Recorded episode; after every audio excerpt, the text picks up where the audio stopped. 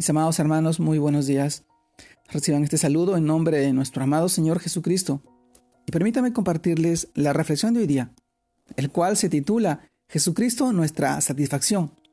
Y esto nos lleva al pasaje del libro de Números, capítulo 11, verso del 4 al 6. Y esto nos narra de esta manera. Y la gente extranjera que se mezcló con ellos tuvo un vivo deseo y los hijos de Israel también volvieron a llorar y dijeron, ¿quién nos diera a comer carne? Nos acordamos del pescado que comíamos en Egipto, de balde, de los pepinos, los melones, los puerros, las cebollas, los ajos, y ahora nuestra alma se seca, pues nada sino este maná ve en nuestros ojos. Número capítulo 11, verso del 4 al 6.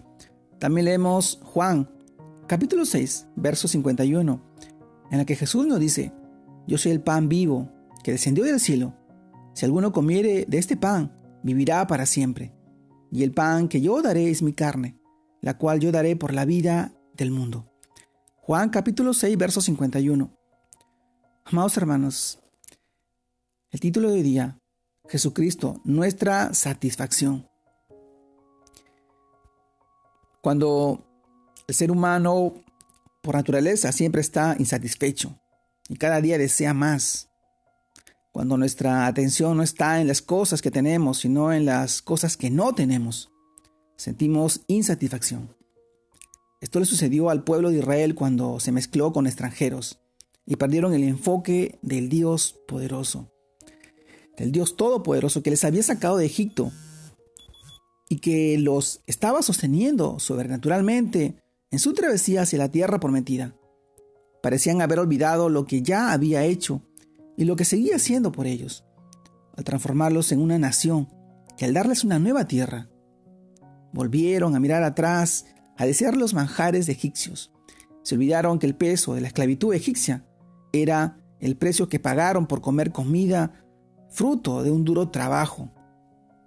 Las verduras y el pescado se volvieron más importantes que volver a ser esclavos. Amado hermano, es increíble que cada mañana los israelitas presenciaban el milagro de la provisión de Dios. Un alimento blanco que caía del cielo. Pero aún así estaban insatisfechos. Dejaban de confiar en el cuidado divino y preferían volver a la esclavitud en vez de mirar hacia adelante, a la tierra prometida, demostrando una y otra vez la rebeldía y la falta de fe en el plan que Dios tenía para ellos y que los hizo vagar tanto tiempo por el desierto. Apreciaban que, aunque todavía no estaban en ese lugar, eran libres y la presencia de Dios estaba con ellos de día y de noche. Amado hermano, qué tristeza sentir nostalgia por lo que éramos antes de conocer a Cristo y no disponemos para dejarnos tratar por Dios, para disfrutar de la vida abundante que Él nos ofrece. Así como el pueblo de Israel que tuvo que pasar por un desierto para alcanzar la tierra prometida, pasar por este proceso puede traer a nuestra vida momentos de soledad, momentos de escasez, de angustia, de frustración, tal vez insatisfacción. Pero este tiempo que permanezcamos allí depende solo de nosotros. En la medida que seamos agradecidos con Dios, valorando todas las bendiciones que nos da de la manera en que no acrecentamos nuestra fe, y entendamos sus propósitos.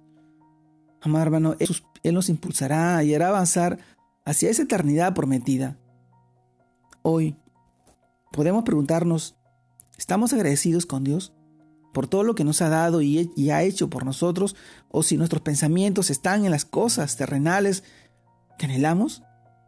Amado hermano, sentimos que con Dios no tenemos todo lo que queremos y estamos insatisfechos. Amado hermano, cuando perdemos el enfoque, nos centramos en las circunstancias y estamos tan absortos en lo mundano que no vemos el obrar de Dios en nuestra realidad presente y empezamos a quejarnos perdiendo así la vista de la eternidad.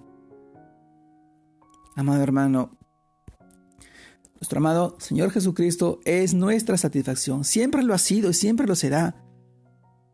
Él no cambia, él no es hombre, no es ser humano para que se arrepienta o comete errores, nuestro Señor siempre estuvo ahí presente, en los momentos más difíciles de nuestra vida. Tal vez estés pasando por ese proceso y tal vez no puedas entender que aún así Dios está obrando en tu vida y Él quiere enseñarte lo más hermoso, estar en su presencia, estar a su lado, el clamar aún en los momentos difíciles, agradecerlo en los momentos de angustia y también de alegría. Dios ve tu corazón y sabe qué es lo mejor para ti. Y si estás pasando por este proceso, confía, ten fe y confianza. Él está viendo tu corazón y, y sabe por lo que estás pasando. Y quiere hacer de ti la mejor obra suya en sus manos. Dios te ama y cuida de ti y te va a cuidar. Él es soberano y quiere lo mejor para todos. Tiene el control de todo. Y aunque nosotros no podamos ver, Él está obrando en tu vida grandemente. Amado hermano, Él es nuestra mayor satisfacción. A Él la honra, a Él la gloria y a Él el poder. Así sea, mi Dios, mi Señor. Gracias por todo lo que tú nos das. Te mando un fuerte abrazo. Un saludo grande. Dios te guarde y te bendiga en este tiempo. Sigas creciendo en el Señor. Para la gloria de Dios Padre. En su nombre Jesús. Dios te bendiga. Saludos a todos mis hermanos.